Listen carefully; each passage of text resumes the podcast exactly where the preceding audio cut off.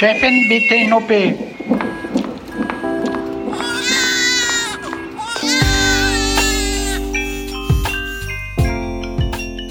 Herzlich willkommen zum Güncast der völlig unzensierten Sprechstunde mit Dr. Mandy Mangler. Hallo an euch alle.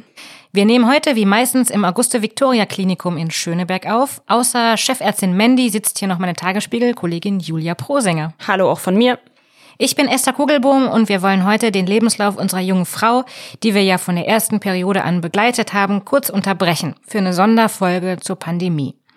Im Frühjahr zum ersten Lockdown haben wir schon mal kurz innegehalten und das haben wir auch heute vor. Wir wollen wissen, was das Coronavirus speziell für Frauen bedeutet, also für Gebärende, für Mütter, für Singles. Wie hat sich die Care-Arbeit verteilt und hat die häusliche Gewalt wirklich zugenommen, so wie Expertinnen vorausgesagt haben. Zuallererst, weil wir ja das Glück haben, mit Mandy eine Ärztin und mehrfache Mutter hier zu haben. Mandy, erzählst du uns, wie es dir und zwar in jeder Hinsicht ergangen ist? Mm, ja, gerne. Also dazu müssen wir in die Vergangenheit ein bisschen zurückgehen und äh, die Lage betrachten. Am 1. März gab es in Berlin den ersten Corona-infizierten Patienten. Das war ein junger Mann, aber wir wussten da schon in Berlin aus anderen Bundesländern auch, dass es uns auch irgendwann treffen würde. Und wir hatten da die Bilder aus Italien und China vor uns und das hatte schon so einen relativ großen psychologischen Impact auch dann auf die Situation im Krankenhaus. Und wir haben versucht, uns da vorzubereiten und die komplette Krankenhausstruktur wurde dann auch geändert.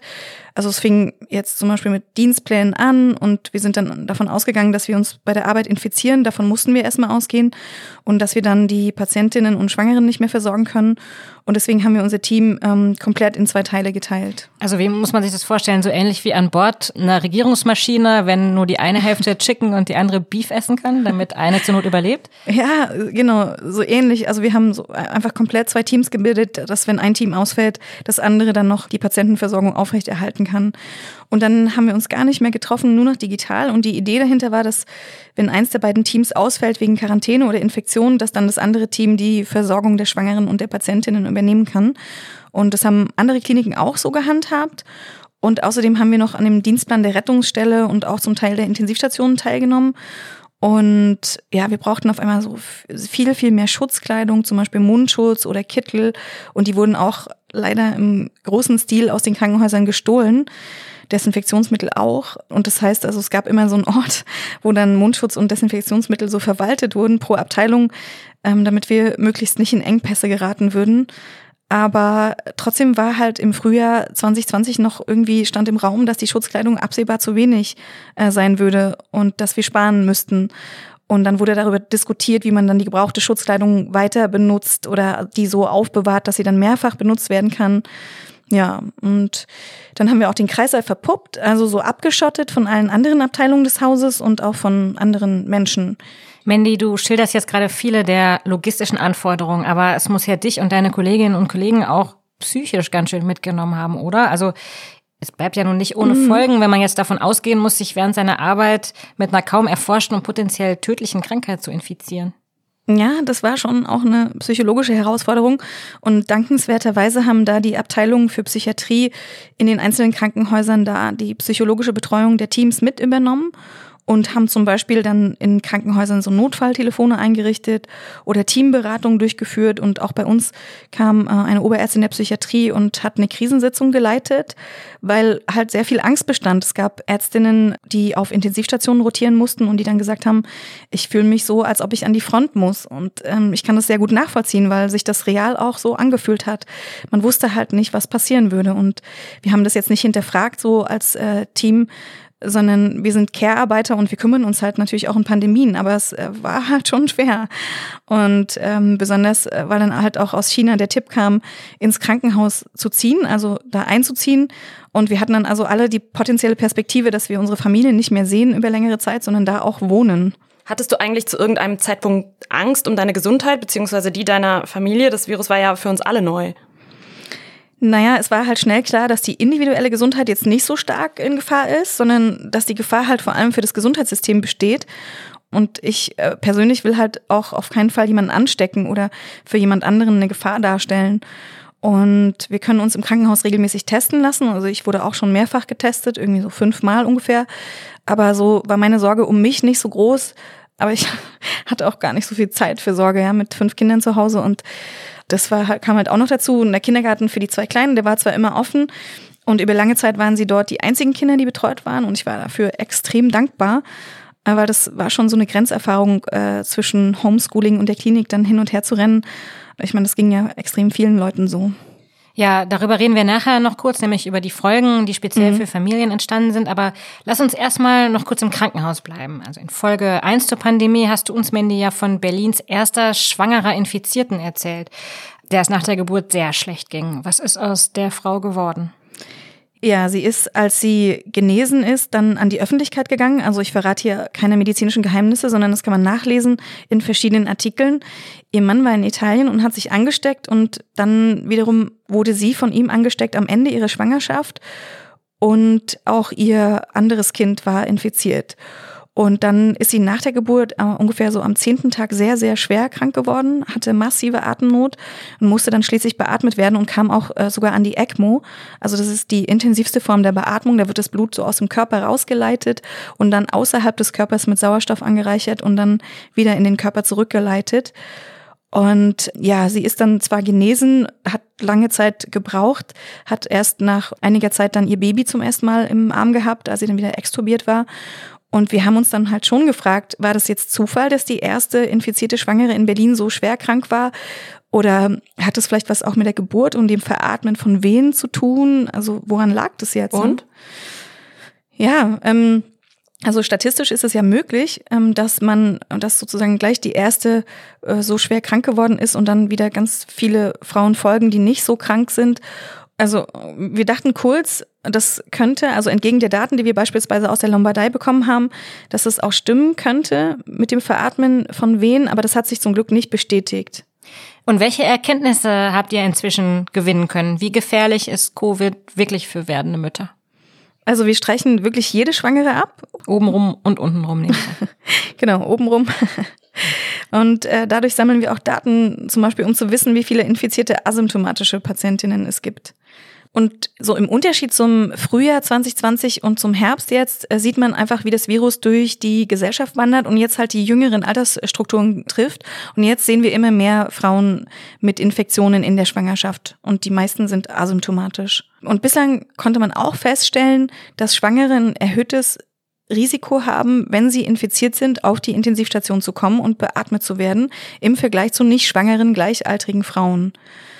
Aber die Mortalitätsrate, also die Wahrscheinlichkeit zu sterben, die ist bei schwangeren Frauen mit Corona im Vergleich zu nicht schwangeren Gleichaltrigen nicht generell erhöht und beträgt zwischen 0,1 und 5,6 Prozent, je nachdem, welche Studienpopulation man sich da anguckt.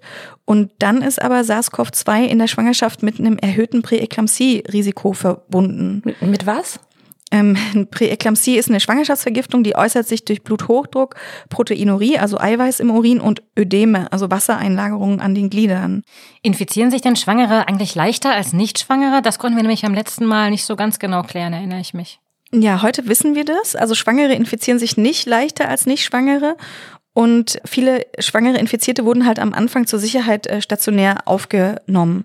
Und das Risiko schwerer Covid-19-Verläufe ist für Frauen halt allgemein insgesamt geringer als für Männer. Das bleibt ein bisschen unklar, warum. Es scheint so protektiv immunmodulatorische und antiinflammatorische ähm, Aspekte zu haben, die durch die weiblichen Sexualhormone Estradiol und Progesteron entstehen. Ach, das hat gar nichts damit zu tun, dass Männer durch Rauchen und Trinken und ihren generell viel ungesünderen Lebenswandel mit einem schwächeren Immunsystem ausgestattet mhm. sind. So hatte ich das immer verstanden. Nee, aber man weiß nicht, woran das liegt. Also ähm, Fakt ist, dass ältere Männer schwerere Verläufe haben, äh, rein statistisch betrachtet, und dass Fettleibigkeit auch ein Risikofaktor ist. Also Fettleibigkeit, äh, ja, vielleicht nicht, aber so ein paar Kilo, habe ich den Eindruck, mhm. haben durchaus viele zugenommen während mhm. des ersten Lockdowns und auch jetzt wieder einfach Homeoffice, der Kühlschrank ist in der Nähe, man bewegt sich kaum noch. Ja, das, da gibt es sogar Evidenz dazu, dass man im Mittel so drei Kilo wurden zugenommen in diesem Jahr durch die äh, Corona-Krise. Und was ich als Erfahrung auch total interessant fand, war, wie die Evidenz wir uns selber geschaffen haben und dann ableiten konnten durch genaues Hinsehen und Lernen. So, das hat sich so ein bisschen so angefühlt, als wäre ich Ärztin vor 300 Jahren, wo alles noch nicht so schnell verbreitet wurde, das ganze Wissen und es kein Internet gab. Also man musste halt hingucken und dann lernen aus dem Krankheitsgeschehen. Und wir haben dann zum Beispiel in meiner Klinik beobachtet, dass die geborenen Babys schwerer waren als normalerweise und äh, haben dann mit anderen Kliniken gesprochen und dann hat sich herausgestellt, dass in einigen Regionen weniger Frühgeburten auftraten. Also nicht nur, dass die Babys dicker sind, sondern dass die ähm, Frühgeburtenrate auch abnahm. Und dann hat ein Kopenhagener Krankenhaus und eine Klinik in Limerick in Irland dann als erste vermeldet, dass die Raten dort bis zu 70 Prozent gesunken sind, also die Frühgeburtsraten.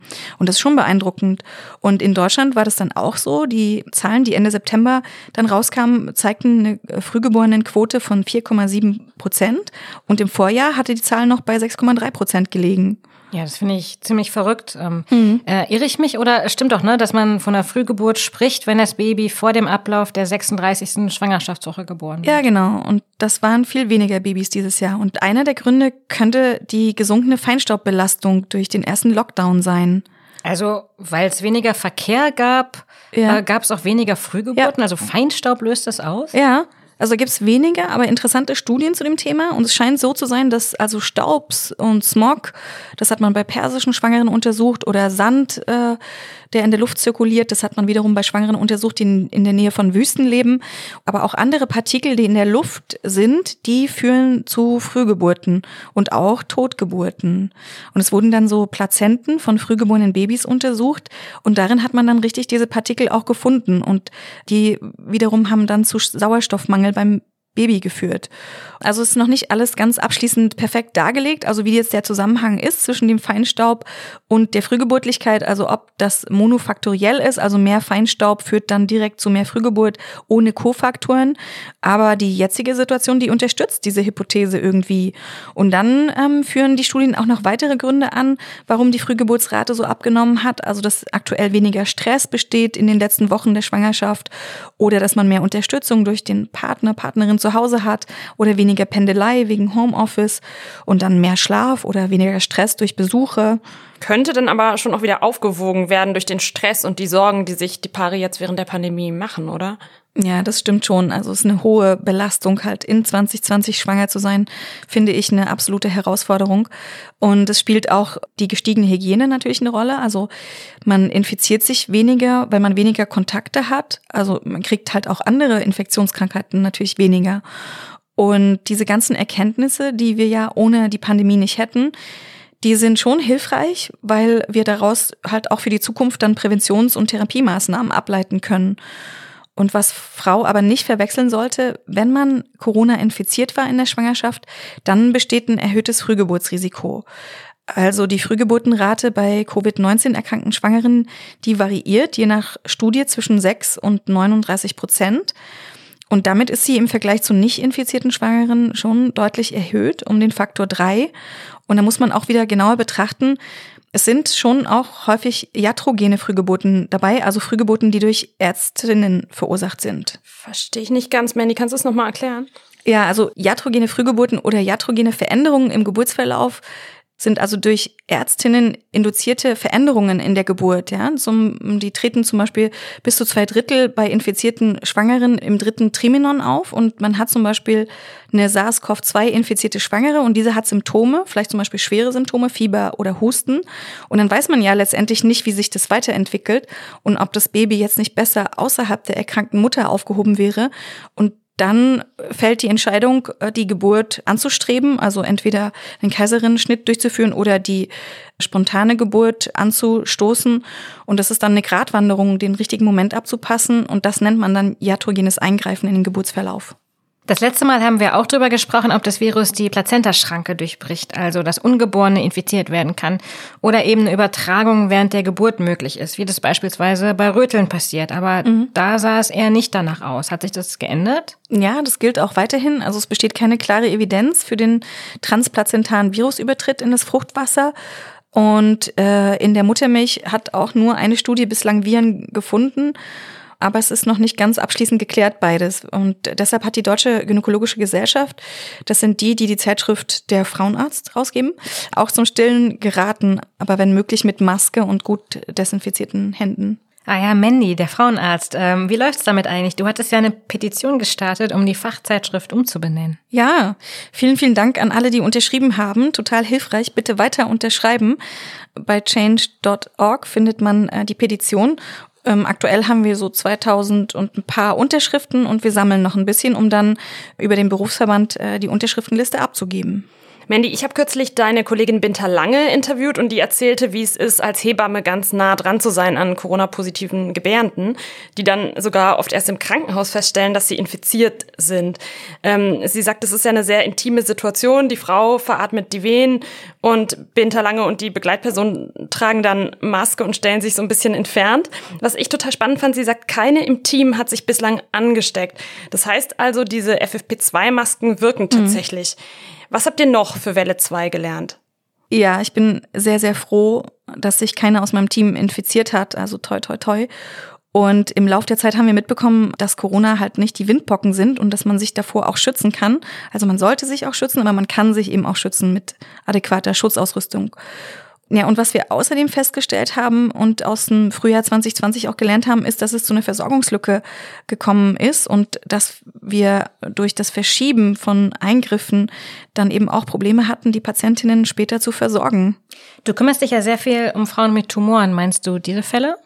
Ja, zum Beispiel also gutartige und bösartige Veränderungen. Und diese Frauen, die konnten dann zum Beispiel das Gesundheitssystem nicht erreichen, zum Beispiel weil ihre Ärztinnen nicht äh, offen hatten oder es weniger Termine gab oder ganz oft sind sie auch einfach aus Angst nicht gekommen. Und im Sommer ähm, habe ich dann sehr viele Frauen mit Tumoren gesehen, die weiter fortgeschritten waren. Also Tumoren, die ich in ihrer Größe so selten sehe. Und wichtig ist, dass Krebspatientinnen ihre Termine weiter wahrnehmen und sie sind ja nicht per se Risikopatientinnen und das konnte jetzt auch durch Studien nachgewiesen werden.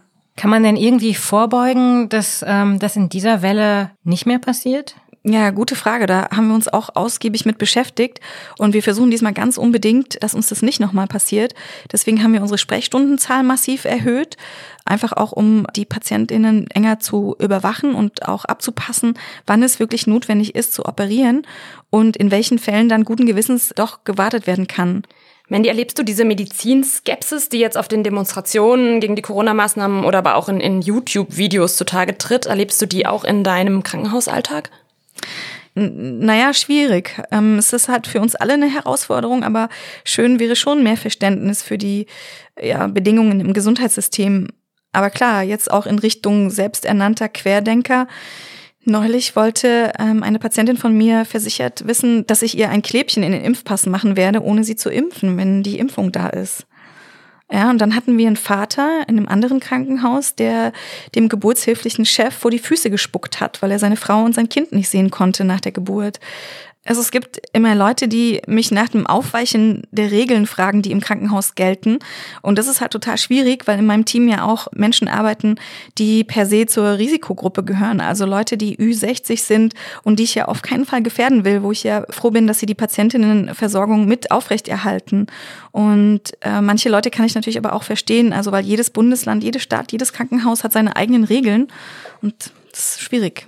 Ihr habt euch ja, das hast du uns das letzte Mal berichtet, mhm. als Berliner chefärztliche Geburtshelferinnen und Geburtshelfer zusammengeschlossen und euch regelmäßig online über einheitliche Regeln verständigt. Macht ihr das immer noch? Gibt es da eine WhatsApp-Gruppe oder wie macht ja, ihr das? Ja, genau. Wir, also wir haben eine Gruppe und ähm, verständigen uns da immer und das ist total hilfreich, auch weil wir natürlich voneinander lernen und da haben wir auch besprochen, dass die Aussicht, alleine gebären zu müssen, ähm, was ja auch sehr viele Schwangere ganz schlimm und beängstigend fanden, dass wir ähm, das nicht wollen. Also wir haben in Berlin da sehr hart dafür gekämpft, um die Begleitperson unter der Geburt auch immer zulassen zu können weil wir uns auch des psychologischen Impacts, den das hat, also dass man eine Geburt ohne einen lieben Menschen oder ohne den Vater des Kindes ähm, durchzieht, äh, dessen sind wir uns bewusst. Ne? Und auch die Einmaligkeit des Ereignisses, wenn man das verpasst.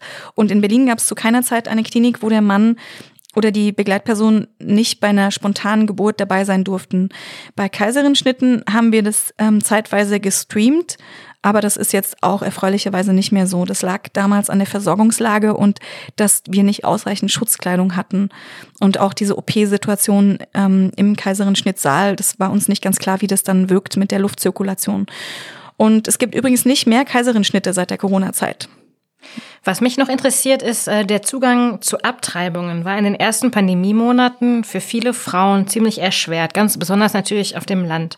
Äh, auch hatten anfangs Beratungsstellen einfach geschlossen, aber die muss man nun mal besuchen, um in Deutschland eine Schwangerschaft legal abzubrechen. Ja, und die Raten, die haben auch leicht zugenommen, also trotz dieser erschwerten Erreichbarkeit, das finde ich interessant. Also es das heißt, dass vielleicht doch eine größere Verunsicherung bestand, die dann in einer höheren Rate an Abtreibungen resultierte.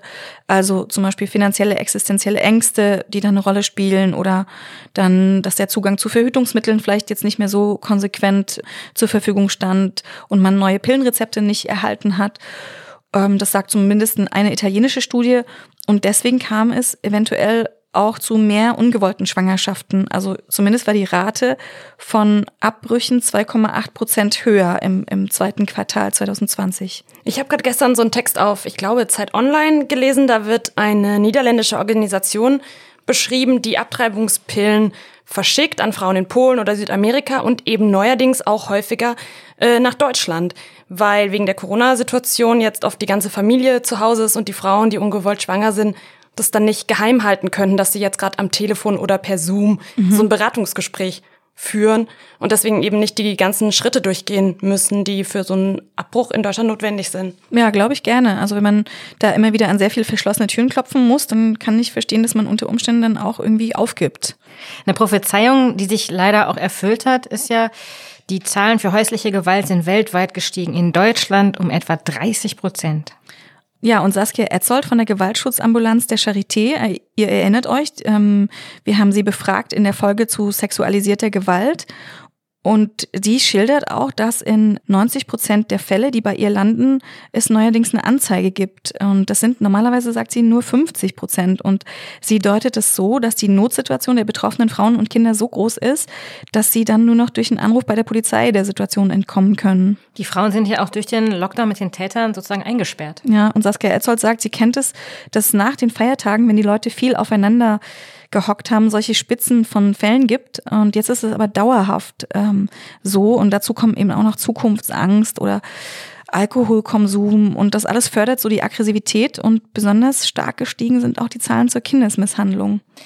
Ich habe von vielen Frauen gelesen, bei denen die Angst vor dem Virus tatsächlich stärker ist als die vor ihrem prügelnden Mann. Und so erklären sich manche BeobachterInnen, dass die Zahlen dann doch nicht ganz so stark gestiegen sind wie erwartet. Es melden sich also sozusagen nur die, die gar nicht mehr können. Die anderen harren aus. Wir haben ja in der letzten Pandemiefolge die Soziologin Jutta Almendinger zitiert, die sagte, die Pandemie habe uns in Sachen Gleichberechtigung um 30 Jahre zurückgeworfen. Was ist denn euer Eindruck? Hat sie recht behalten? ja, das ist natürlich jetzt schwer zu messen, ob es jetzt 25 oder 35 äh, Jahre sind, aber ich habe schon erlebt, dass diese Doppelbelastung vor allem Frauen betrifft. Das waren natürlich Frauen, die viel in Teilzeit gegangen sind und die Frage ist, bekommen die eigentlich nach der Pandemie ihre alten Stunden zurück Dazu kommt, es wird natürlich total oft wie selbstverständlich erwartet, dass Frauen, wenn beide zu Hause sind, die Kinder betreuen. Vielleicht habt ihr das auch gesehen, aber es gab so einen Dokumentarfilm in der ARD, der dann ziemlich viral gegangen ist. Frauen in der Krise hieß der. Da hat sich ein Mann komplett zum Feindbild gemacht, weil er sich eben ein ganz gemütliches kleines Arbeitszimmerchen eingerichtet hat und den Kindern dann eintrichtete, dass seine Arbeit jetzt aber wirklich total wichtig ist, während die Frau und Mutter eben ihren Laptop in der Küche aufklappen musste und gleichzeitig die Kinder äh, betreute. Mhm. Andererseits war mein Eindruck, dass die Frauen äh, sich diesmal auch mehr Luft gemacht haben und lauter wurden und zum Beispiel unter dem Hashtag Corona-Eltern dann auch gepostet haben und berichtet haben, aber das waren halt auch meistens Frauen. Könnte sich natürlich auch um ein totales Blasenphänomen handeln, Manny, was du da mhm. beobachtet hast. Jein, also ich denke, dieser Aufschrei hatte diesmal tatsächlich auch sowas wie unmittelbare politische Konsequenzen. Also die Familienministerin hat ja zum Beispiel garantiert, dass alles getan wird, um Kitas und Schulen diesmal weiter offen zu halten. Kennt ihr eigentlich den äh, Gender Response Tracker der UNO? Habe ich neulich beim Googlen entdeckt. Damit kann man sich eine ganze Weile beschäftigen. Wir verlinken den hier auch mal in den Show Notes. Darin wurden insgesamt 2500 globale Corona-Maßnahmen ausgewertet und zwar auf gendersensible Aspekte. Mhm. Also wie gehen einzelne Länder gegen Gewalt gegen Frauen und Mädchen vor? Wie entlasten sie Frauen bei der unbezahlten Pflegearbeit? Und wie stärken sie ihre wirtschaftliche Sicherheit? Was beispielsweise in den lateinamerikanischen Ländern total wichtig gewesen wäre, weil da einfach Haushaltshilfen gefeuert wurden in diesen harten Zeiten und es gab dann gar kein soziales Netz, um diese Frauen aufzufangen. Auch erfahren habe ich dabei, dass ein Fünftel der Länder sich überhaupt keine Strategien überlegt hat, wie man Frauen und Mädchen in dieser Situation stützen kann. In Deutschland hat die Böckler Stiftung diese Rückschritte ja auch belegt. Also Frauen arbeiten häufiger in Branchen mit niedrigen Löhnen, wurden jetzt verstärkt in Kurzarbeit geschickt, die nicht aufgestockt wurde und müssen parallel dann eben Care-Arbeit in der Familie leisten. Es ist aus Studien bekannt, dass Frauen, wenn sie schlechter verdienen, auch mehr Sorgearbeit leisten müssen. In den USA gab es ja durch Corona so viele Frauen, die ihre Arbeit verloren haben, dass bereits von so einer She-Session, also einer weiblichen Rezession, die Rede ist. Mandy, wie sieht's denn eigentlich aus mit dem dir so herbeigesehnten Babyboom? Also ich habe neulich gesehen, dass auf der Instagram-Seite, die du betreibst, Günnen Magazin, stand, unser Kreißsaal ist gerade nicht so voll. Babys, kommt doch endlich raus. Ja, der Babyboom, also der scheint sich nicht so ganz zu erfüllen. Die Zahlen sind relativ konstant, obwohl die Leute, und das geben die Studien schon her, deutlich mehr Sex haben, also in ihren Beziehungen. Aber womöglich ist das doch das Virus so insgesamt und die Situation vielleicht so unheimlich, um jetzt noch Kinder in die Welt zu setzen oder viele haben ihren Job verloren und können sich es vielleicht auch nicht mehr leisten. Und eine US-Studie hat ergeben, dass 34 Prozent der befragten Frauen ihren Kinderwunsch verschoben oder ganz aufgegeben haben wegen Covid. Also Corona schlägt uns auf die Reproduktion. Ich habe noch gelesen, dass es auch mit den Kinderwunschzentren zu tun hat, die jetzt oft geschlossen hatten, Therapien ausgesetzt haben ja. äh, und dass auch dadurch weniger Babys unterwegs sind. Es gibt allerdings schon historische Beispiele für so einen Babyboom nach einer Ausnahmesituation. In den USA gab es zum Beispiel nach dem Bombenanschlag in Oklahoma 1995 war das ein Anstieg von Schwangerschaften in einzelnen Städten zumindest. Und man kennt es auch von so leichten Sturmwarnungen. Da beobachten ForscherInnen dann eine kleine Erhöhung der Geburtenzahlen. Nach schweren Sturmwarnungen hingegen eher einen Rückgang. Und einer der Forscher, Richard Evans, hat mal gesagt, wenn du um dein Leben rennst, machst du keine Babys. Ja, das wundert mich auch echt, ehrlich gesagt, überhaupt nicht, dass so ein schwerer Sturm einen davon abhält, äh, Kinder zu planen. Aber so ein leichter Sturm, ich glaube, äh, der könnte durchaus anregend wirken. Aber gucken wir uns jetzt noch mal ganz kurz an, was die Bundesregierung geldtechnisch unternommen hat, um vielleicht Eltern nicht hängen zu lassen. Und tatsächlich ist es ja so, dass die Bemessungsgrundlage für die Berechnung von Elterngeld sich nicht ändert, wenn man durch Corona etwa weniger verdient. Das finde ich schon mal ganz gut. Außerdem ähm, gibt es doch eine Entschädigung, wenn man wegen vorübergehend geschlossener Schulen und Kitas nicht arbeiten kann. Man bekommt dann also 67 Prozent des monatlichen Nettoeinkommens. Gedeckelt ist der Betrag bei äh, gut 2000 Euro. Und Alleinerziehende können das bis zu 20 Wochen am Stück in Anspruch nehmen. Außerdem erhielten Familien ja pro Kind einen einmaligen Zuschlag von 300 Euro. Das wurde natürlich kritisiert, denn der ging ja auch an Leute, die es eigentlich überhaupt nicht nötig haben und andere, äh, die eigentlich viel mehr gebraucht hätten, ähm, haben eben auch nur 300 Euro bekommen pro Kind. Äh, wissenswert finde ich übrigens auch, dass es eben den Kinderzuschlag für Familien mit einem Einkommen von 1600 bis 3300 Euro brutto gibt. Das wären 185 Euro pro Kind nochmal on top. Also ohne, dass ich mich jetzt hier als neue Regierungssprecherin bewerben will, das ist natürlich alles nicht perfekt, aber damit sind wir bei uns in Deutschland schon ganz gut aufgestellt, wenn ich mir andere Länder angucke.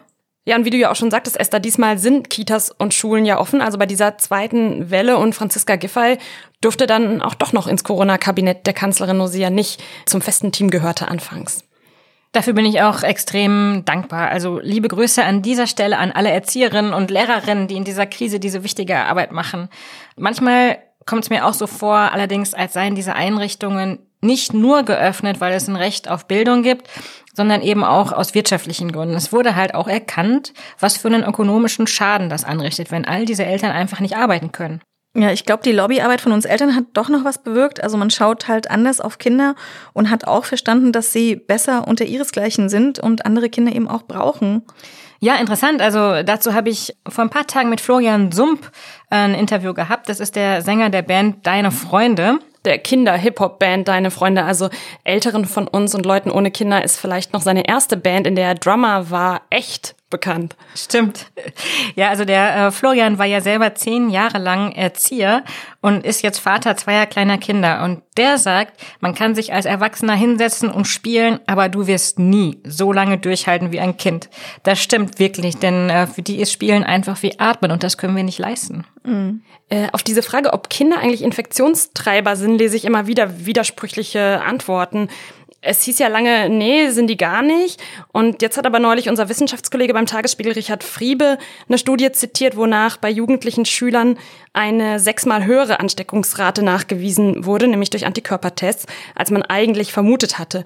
Und WissenschaftlerInnen in Schottland sollen auch herausgefunden haben, dass sogar kleinere, symptomfreie Kinder ansteckend sein können, aber eben wohl nicht in dem Ausmaß wie Personen, die deutliche Symptome zeigen. Und er hat dann auch eine plausible wissenschaftliche Erklärung dafür zitiert, dass nämlich die Schleimhautzellen von so kleinen Kindern im Mittel weniger von diesen Proteinen tragen, die die Viren zum Andocken brauchen.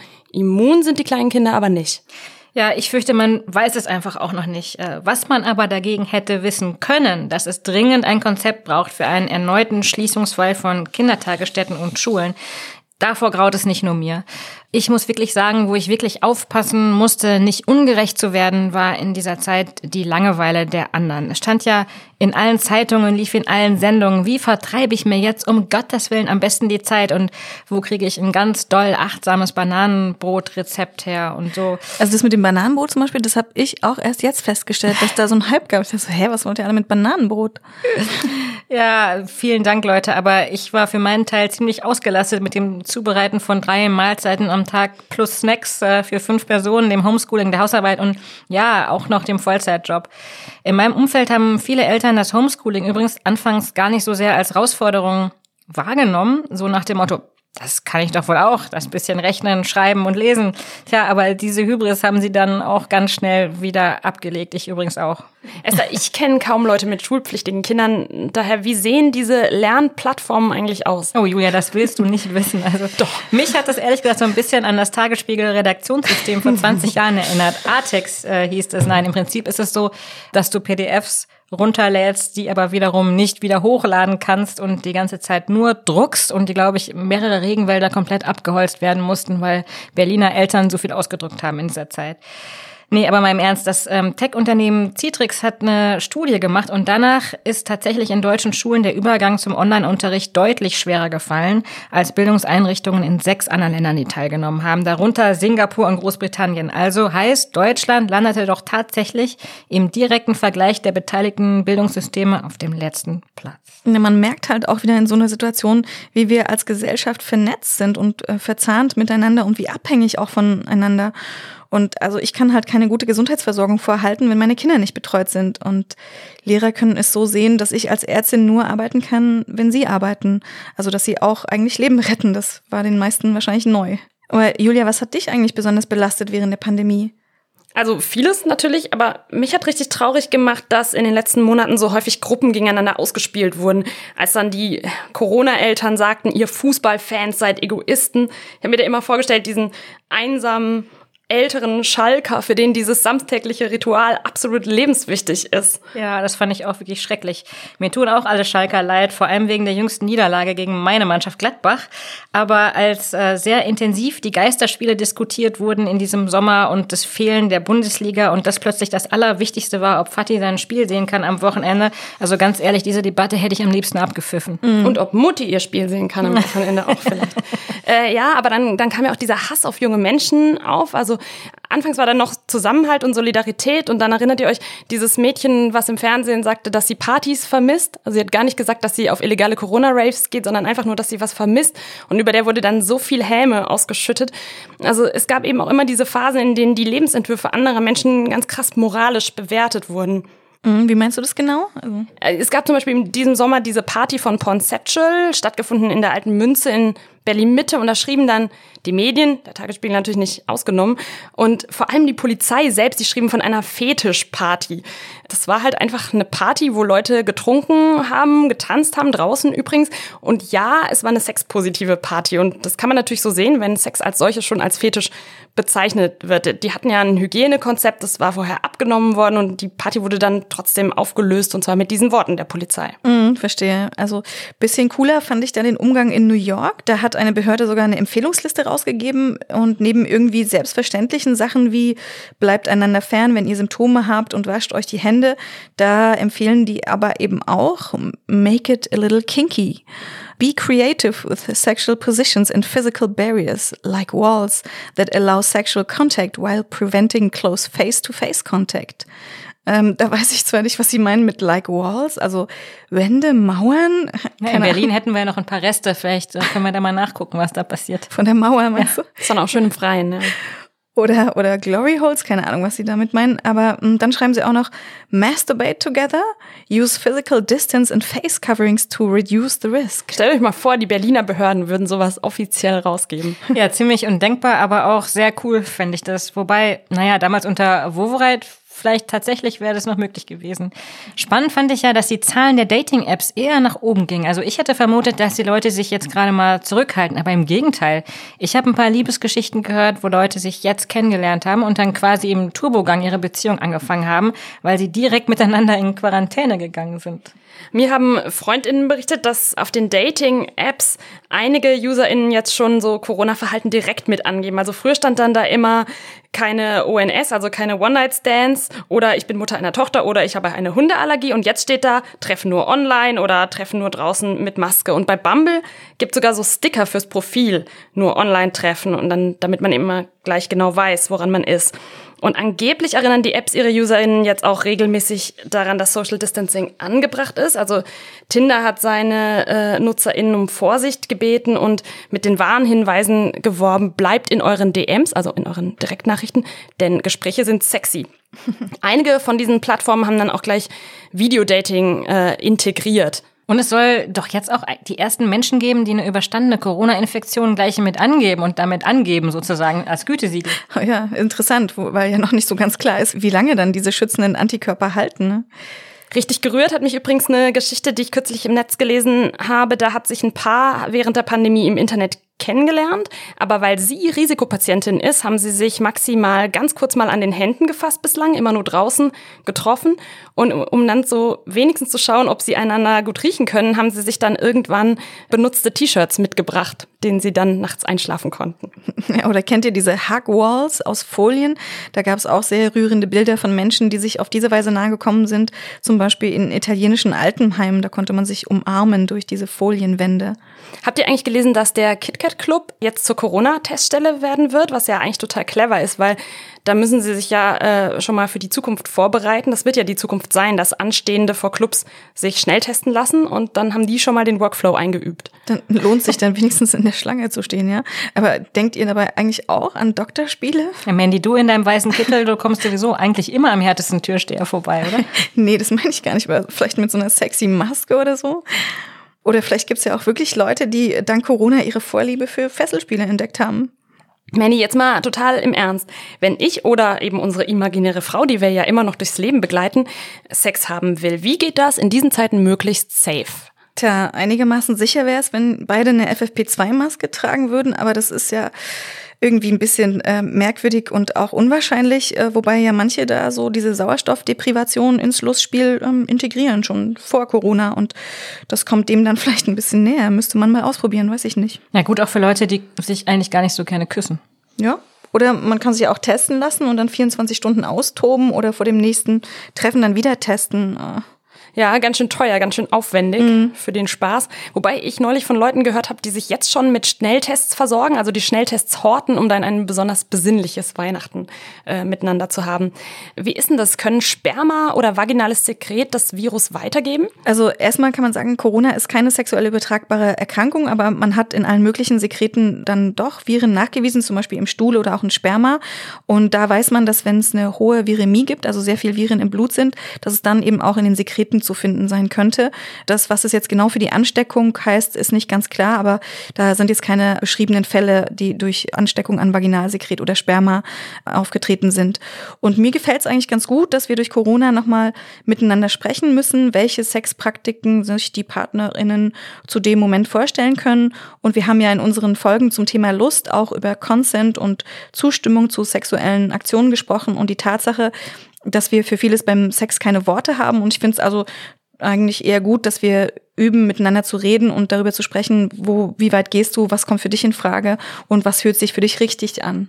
Worüber wir auch noch unbedingt sprechen sollten, im April hat der Senat alle Bordelle geschlossen. Ab August durften SexworkerInnen unter sehr strengen Auflagen wieder arbeiten. Zunächst waren nur Fesselspiele mit Maske erlaubt, mhm. später dann auch wieder penetrativer Sex. Jetzt ist gerade alles geschlossen. Meine Lieblingsstelle in der Infektionsschutzverordnung für das Land Berlin ist, die entgeltliche Erbringung sexueller Dienstleistungen ohne Geschlechtsverkehr, insbesondere erotische Massagen, Fesselspiele und verwandte Sexualpraktiken sind zulässig. Gesichtsnahe Praktiken sind nicht erlaubt. Ja, das ist interessant, ne? wenn es nicht so tragisch wäre. Also man muss dann Termine vereinbaren, steht da drinne und eine Kontaktliste führen als Sexworkerin und man darf keinen Sex haben, aber Fesselspiele, also hm, das lässt viel Raum für Kreativität. Ja, wobei man sich ja auch klar sein muss, und das war ja auch während der ersten Welle dann so, ähm, wenn es nicht erlaubt ist, dann findet eben vieles illegal statt. Ja, äh, apropos legal oder illegal. Zwei von uns haben ja die CBD-Tampons aus der letzten Folge schon ausprobiert.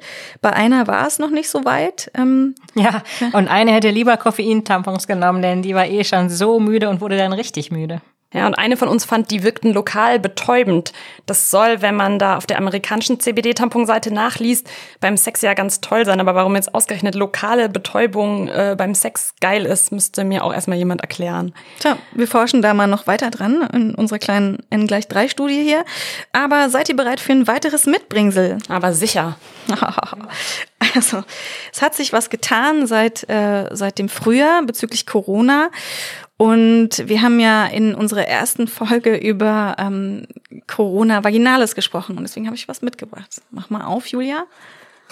Ah, das ist äh, ein Büchlein. Genau.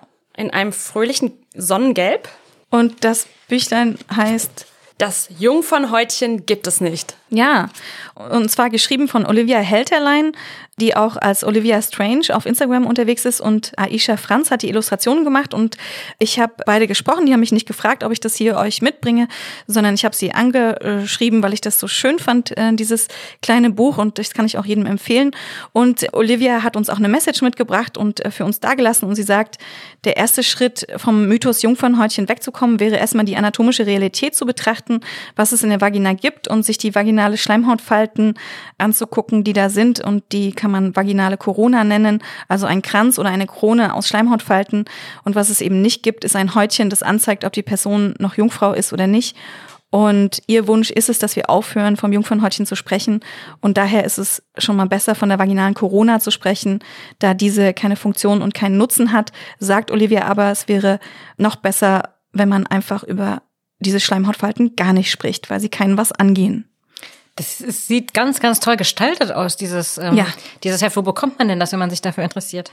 Genau, das kann man äh, kaufen, entweder bei Olivia Strange auf Instagram oder findet man eben auch im Netz bei allen gängigen äh, Buchanbietern. Das ist so ein kleines Heft. Und ähm, ja, Leute, geht zu einem Independent Bookstore und bestellt es da. Also es sieht ganz toll aus und vor Weihnachten ist es bestimmt noch da. Das war Folge 17 vom Güncast. Danke an Markus Lücker für die Aufnahmeleitung und an Mandy für ihre nicht nur medizinischen Einschätzungen zur Pandemie. Danke allen ZuhörerInnen. Eure Kritik und eure Anregungen schickt uns gern an die E-Mail-Adresse güncast.tagesspiegel.de oder meldet euch über unseren Instagram-Account Güncast.